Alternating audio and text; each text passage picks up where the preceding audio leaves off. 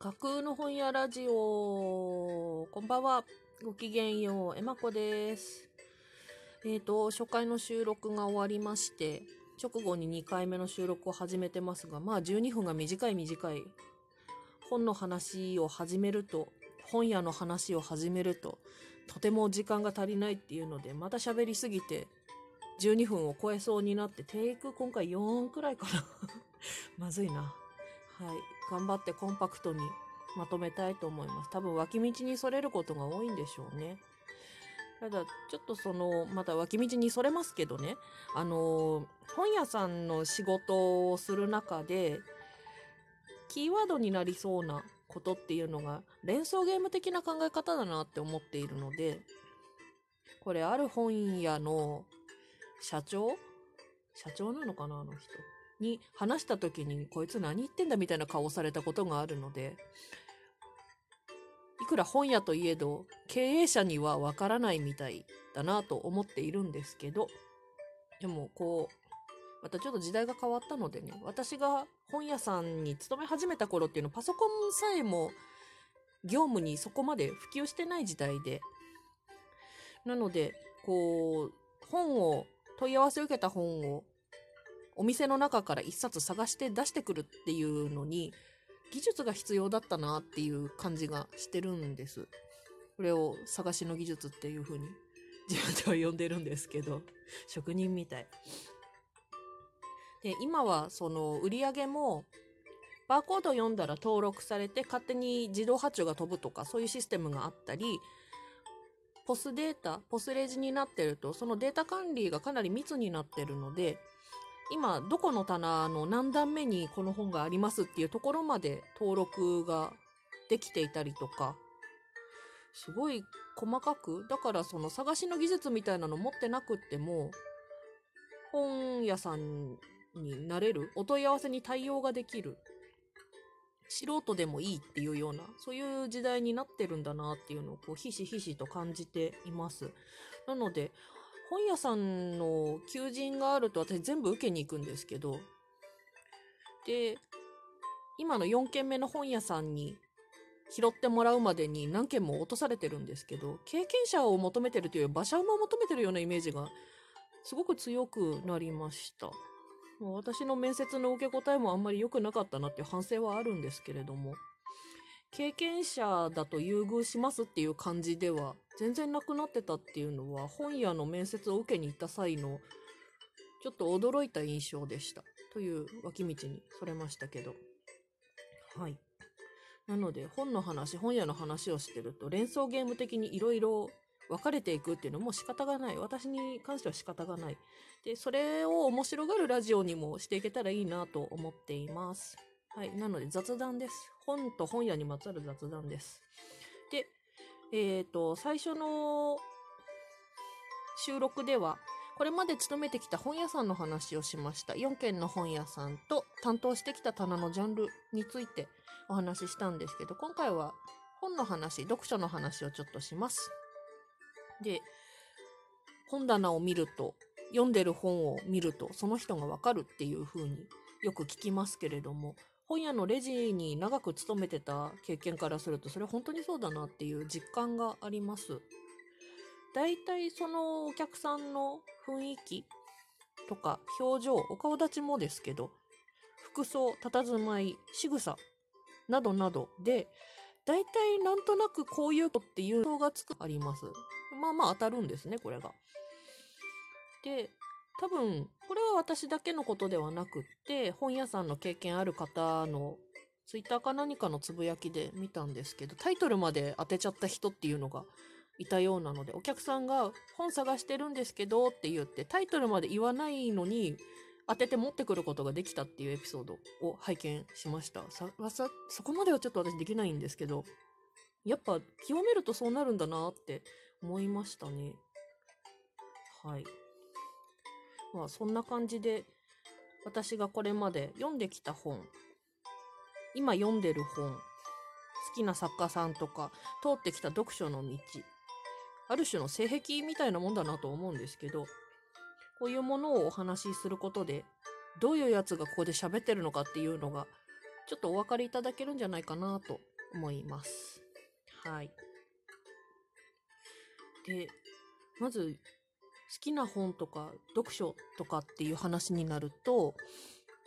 まず出てくるのは私はアガサ・クリスティです。早川書房さんからアガサ・クリスティ文庫っていうのが出てます。最初全100冊っていう霧のいい数字の観光で始まったものが、クリスティの正式に続編を書くことを許された作家さんっていうのが今いらして、その方が書いた本が加わる形で確か105冊くらいにまで今なってるはずなんですけど、そのうちの70冊ぐらいまで読みました。はい、結構頑張りました。10年ぐらいかかってるかな。で、オリエント急行の殺人っていう有名なね、話がありますけど、これがずっとこう気になってることがあって、でも、まあ、クリスティって探偵小説を書いている、多く書いている作家さんなんで、クリスティ作品について喋ろうとすると、すごい気をつけないと致命的なネタバレをしてしまう可能性が高い。で、私はちょっと本屋時代の苦い思い出があって、ネタバレは罪だと肝に銘じているので、絶対やりたくない。こんな不特定多数の方のお耳に入るかもしれないところで、絶対言いたくない。あの、クリスティは有名なトリックとか仕掛けとか結構あるので、読んでないけどオチは知ってるみたいな悲しいことが結構あるようなんですけど、何も知らずに読んだ時の衝撃が本当にすごいので、あの、私からネタバレをして、そういう楽しみをどなたかから奪うっていうことはやりたくないので、喋りにくいんですけど、いつかクリスティ会の喋りを作りたいなと思います。あの、オリエント急行でどうしても引っかかってることが、これを誰かに尋ねたいんですけど、原作を読んでいて映像化したものもある程度見て把握してますっていう人になかなか巡り合わないので、もしいらしたら、あの、ちょっとお尋ねしたいことがあります。確認したいことがありまして、ちょっとお声掛けいただけましたら、あの、私の長年のモヤモヤが解決するかもしれないので、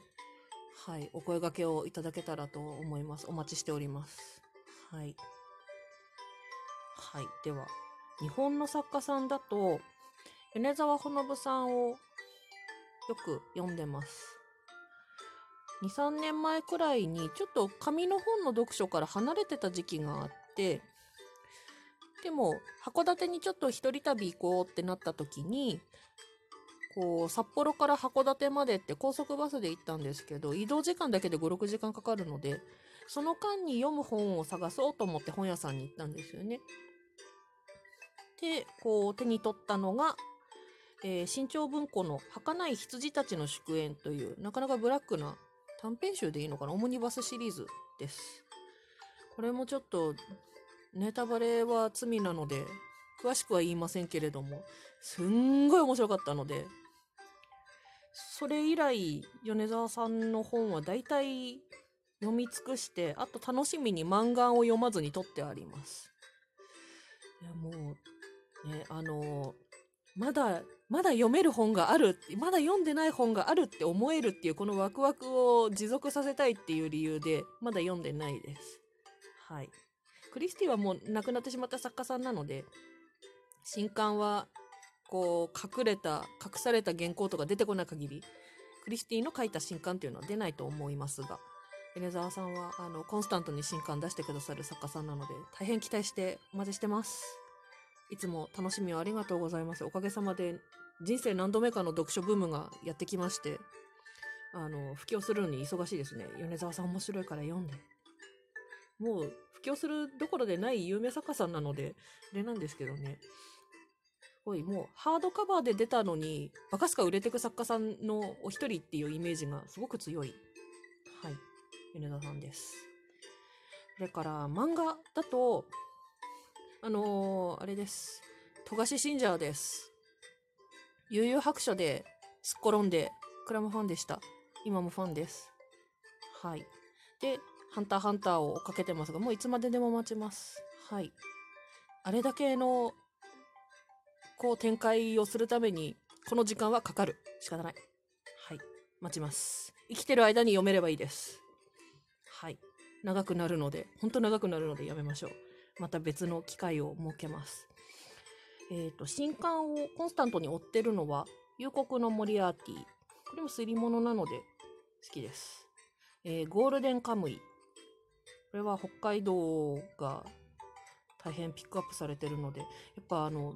聖地巡礼とかっていう言葉もありますけど、桃源内に聖地があるっていうのが珍しいっていうのも喜ばしく、はい、追っかけてます。えー、それから、完結しましたけど、落第忍者乱太郎、忍たま乱太郎の原作のコミックスです。これ現在のところ、一番熱い本かな？と思います。はい。えー、あまこ先生、お疲れ様でした。あの、こっから届くとは思ってないですけれども、あの、読むのも売るのも楽しい本でした。ちょっとお体に気をつけて、またご活躍をお待ちしております。はい。それから、時間が迫ってきたのでタイトルだけになっちゃう。それぞれまた別の機会を設けます。はい。えー、メタモルフォーゼの縁側。これもすごい、なんか心にグッときますね。それから、王様ランキング。このあたりは、追っかけて新刊を買ってます。はい。なんかウェブとかツイッターで知って買うっていうようなきっかけが増えたので、それが現代的だなって思いながらいます。はい。私の通ってきた読書の道でした。本当これで語れたわけじゃないんですけど、時間が時間なので、ここで締めたいと思います。はい。お付き合いありがとうございました。ご来店ありがとうございました。また。